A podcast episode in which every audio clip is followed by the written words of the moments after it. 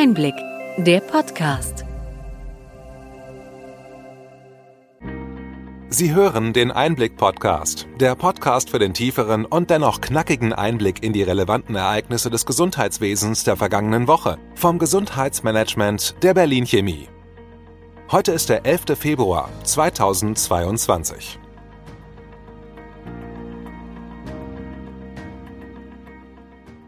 Welche Themen standen in dieser Woche im Mittelpunkt?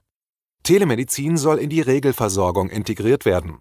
Das Projekt Telnet at NRW konnte gute Ergebnisse präsentieren. Die steigende Zahl chronisch Erkrankter fordert Hausärztinnen künftig. Diese brauchen mehr Beratungsangebote. Der Lorbeer zum Amtsantritt ist verwelkt. Die Corona-Maßnahmen von Karl Lauterbach sind umstritten und die Einführung der einrichtungsbezogenen Impfpflicht ab März wackelt. Wie wirksam sind Genesene vor einer erneuten Infektion geschützt und wie wollen wir uns vor weiteren Pandemien schützen?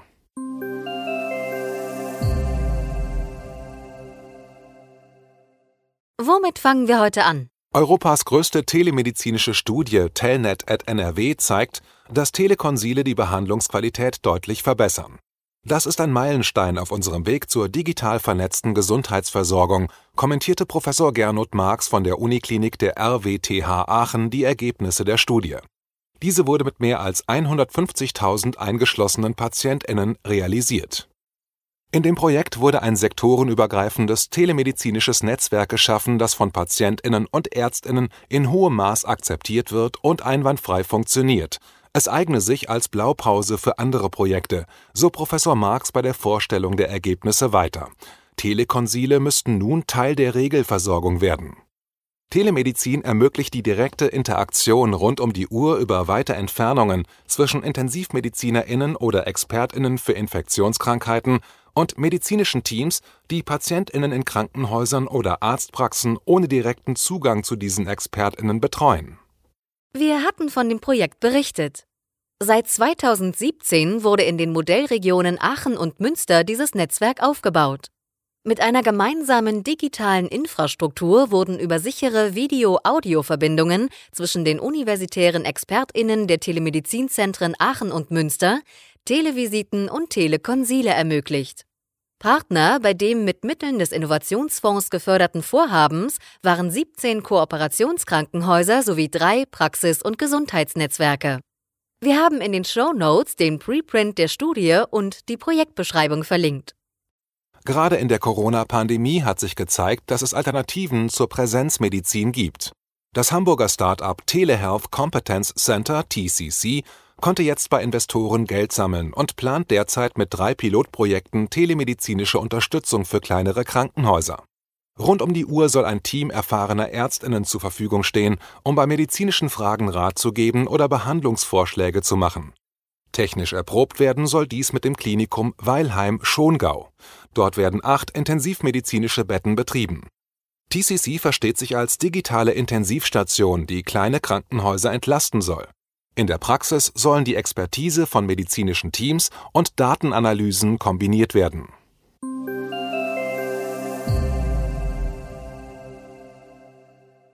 Bleiben wir bei der Digitalisierung im Gesundheitswesen. EAU, E-Rezept und EPA, die derzeit entwickelten Anwendungen für die Telematikinfrastruktur, befinden sich weiter in der Einführungsphase. Veraltete Software auf der einen Seite, nicht ausgereifte Spezifikationen und mangelndes Ineinandergreifen der verschiedenen Anwendungen auf der anderen Seite. Dazu kommen viele Köchinnen, die alle ihr eigenes Süppchen kochen. Hauke Gerloff, Chefredakteur der Ärztezeitung, fordert in einem Kommentar, dass der Plan der Ampelkoalition, die Gematik zu einer digitalen Gesundheitsagentur auszubauen, ein guter Ansatz sei, um bei der Digitalisierung Fortschritte zu machen. In der Vergangenheit hätten dies weder die Selbstverwaltung noch die spanische Brechstange vermocht. Hier also der Ruf nach dem Staat. Aber auch private Angebote wollen den digitalen Stau auflösen. So etwa Silo, ein niederländisches Unternehmen, das einen sicheren Messenger für das medizinische Personal betreibt. Mit mehr als 400.000 Mitgliedern handelt es sich dabei um das größte medizinische Netzwerk Europas. Auf dem Heimatmarkt nutzen 70 Prozent der Ärztinnen den Messenger. In Deutschland gehören die Deutsche Gesellschaft für Kardiologie und die Deutsche Gesellschaft für Innere Medizin sowie mehrere Krankenhäuser zu den Kunden. Silo erfüllt alle datenschutzrechtlichen Anforderungen und wird als kostenlose App zur Verfügung gestellt. Im vergangenen Jahr wurden mehr als 66 Millionen Nachrichten mit dem Messenger verschickt. Innerhalb der TI soll ab Mitte 2022 der Messenger-Dienst TIM bereitstehen. Wie es konkret bei den digitalen Projekten vorangeht, zeigt jetzt tagesaktuell das TI-Dashboard der Gematik. Wie viele EAUs wurden auf den Weg gebracht, wie viele EPAs gibt es und wie viele E-Rezepte liefen durch die TI. Am 10. Februar waren 1041 E-Rezepte eingelöst. Wir haben zum Dashboard in den Show Notes verlinkt.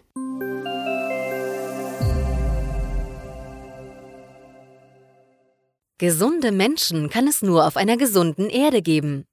Diese einfache Gleichung wurde bei der Online-Konferenz Planetare Zukunft des Wissenschaftlichen Beirats der Bundesregierung Globale Gesundheit WBGU kürzlich besprochen. Der Beirat arbeitet erstmals an einem Umweltgutachten, das sich ganz auf das Thema Gesundheit fokussiert. Die Corona-Pandemie zeigt, dass Fortschritt und Globalisierung auch immense Folgeschäden mit sich bringen können. Der WBGU wird alle drei Jahre neu benannt und besteht derzeit aus neun Wissenschaftlerinnen unterschiedlicher Fachrichtungen.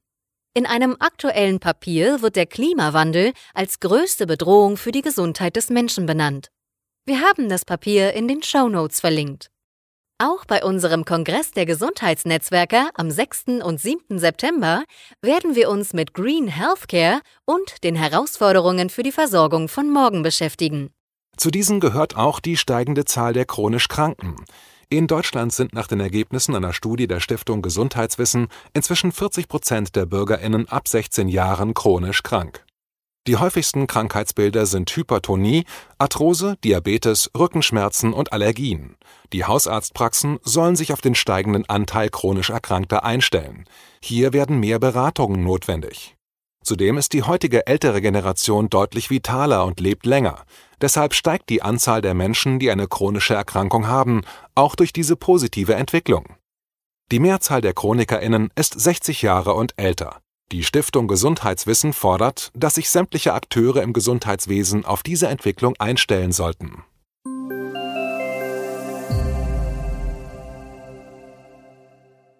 Der Lorbeer zum Amtsantritt scheint verwelkt. Karl Lauterbach steht inzwischen in der Kritik. Bei der Impfpflicht für Berufsgruppen des Gesundheitswesen und der Bildung möchte der bayerische Ministerpräsident Markus Söder diese nun nicht mehr umsetzen. Andere Bundesländer denken ebenfalls darüber nach, ob die von ihnen selbst noch im Dezember einhellig geforderte Maßnahme notwendig und vor allem, ob sie durchsetzbar und kontrollierbar sei. Die Krankenhäuser sind derweil auf die einrichtungsbezogene Impfpflicht vorbereitet, so der Vorstandsvorsitzende der Deutschen Krankenhausgesellschaft Dr. Gerald Gass. Die Signale aus Bayern und der Unionsfraktion im Bundestag unter dem neuen CDU-Vorsitzenden Friedrich Merz seien ein schlechtes Signal. Die gesundheitspolitische Sprecherin der SPD-Fraktion, Heike Behrens, weist darauf hin, dass diese Impfpflicht besonders verletzliche Menschen wie etwa BewohnerInnen von Pflegeheimen schützen solle. Janosch Dahmen von den Grünen gab Söder den Hinweis, dass beschlossene Gesetze um- und durchgesetzt werden müssen. Der Behindertenbeauftragte der Bundesregierung, Jürgen Dusel, mahnte die Versachlichung der Debatte an und gab zu bedenken, dass es gelte, hochvulnerable Gruppen zu schützen, durch deren eigene Impfung sowie durch die der sie Betreuenden. Auch der Präsident des Bundessozialgerichts, Professor Rainer Schlegel, sagte, dass man ein im Bundesgesetzblatt veröffentlichtes Gesetz nicht ignorieren könne. Die Mehrheit der Konferenz der Gesundheitsministerinnen der Länder hat sich für die Umsetzung des beschlossenen Gesetzes ausgesprochen. Unklar ist, wie viele Menschen im deutschen Gesundheitswesen ungeimpft sind und wie viele davon ihren Arbeitsplatz kündigen würden. In Frankreich und Italien sind 0,1 bzw. 0,3 Prozent der Beschäftigten aufgrund einer einrichtungsbezogenen Impfpflicht ausgeschieden. Bei der nächsten Konferenz des Bundeskanzlers mit den Ministerpräsidentinnen der Länder wird sicher einiges zu besprechen sein.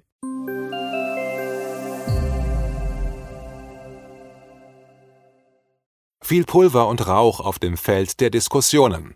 Im Alltag beteiligen sich seit dieser Woche auch die Apotheken bei den Impfungen. Inzwischen haben sich rund 6000 ApothekerInnen schulen lassen. Unter anderem ist eine der Voraussetzungen, damit eine Apotheke Impfangebote machen kann, dass sie einen abgetrennten Behandlungsraum zur Verfügung stellen kann. Dass die ApothekerInnen nun ebenfalls Impfungen verabreichen, hält beispielsweise die Kassenärztliche Vereinigung Berlin schlicht für falsch. Die Apotheken haben nicht die Qualitätsstandards, die für das Impfen benötigt werden, erklärte KV-Vorsitzender Burkhard Ruppert zum Start der Apothekenimpfungen. An den Start gingen allerdings nur 500 Apotheken. Vom Apothekerverband Nordrhein wurde von einer überraschend regen Nachfrage impfwilliger berichtet. Apotheken könnten mit ihrem niedrigschwelligen Angebot Menschen erreichen, denen der Aufwand, um einen Impftermin bei einer Ärztin oder in einem Impfzentrum zu bekommen, bislang zu hoch war. Die Covid-19-Impfungen sind die ersten Impfungen, die von Apotheken bundesweit durchgeführt werden dürfen. Insgesamt knapp 12 Millionen Bürgerinnen erkrankten seit Beginn der Corona-Pandemie an Covid-19. Für die Genesenen gibt es gute Nachrichten. Mehrere neue Studien zeigen, dass Genesene einen guten Schutz vor einer erneuten Infektion haben. Dieser Schutz soll je nach Studie zwischen 8 und 13 Monaten andauern, auch wenn der Verlauf der Erkrankung milde oder asymptomatisch war. Wir haben zu den Ergebnissen in den Show Notes verlinkt. Wie man künftige Pandemien verhindern kann, damit beschäftigen sich Forscherinnen derzeit intensiv. Konkrete Gefahren drohen durch den Wildtierhandel, die weltweite Expansion der Landwirtschaft und die Zerstörung der tropischen Urwälder. Um Zoonoseerreger, also Viren, die vom Tierreich auf den Menschen übertragen werden, künftig zu verhindern, sollen präventive Maßnahmen helfen. Diese sind teuer, aber die Kosten seien geringer als die finanziellen Folgen von Pandemien, so die Forscherinnen. Neben dem Schutz der natürlichen Ressourcen wird auch die Einrichtung einer globalen Datenbank für Virusgenome gefordert.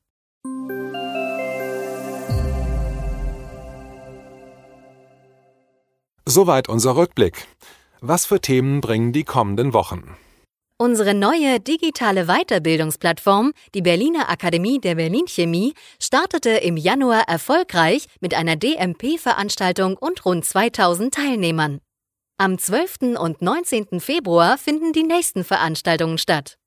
Schauen Sie sich auf berliner-akademie.de das Programm an und nehmen Sie an der Fortbildung teil. Das prägende Thema wird in den kommenden Wochen der weitere Kurs der Pandemiebekämpfung bleiben. Konkret werden die Debatten zur Impfpflicht an Lautstärke und Dringlichkeit zunehmen.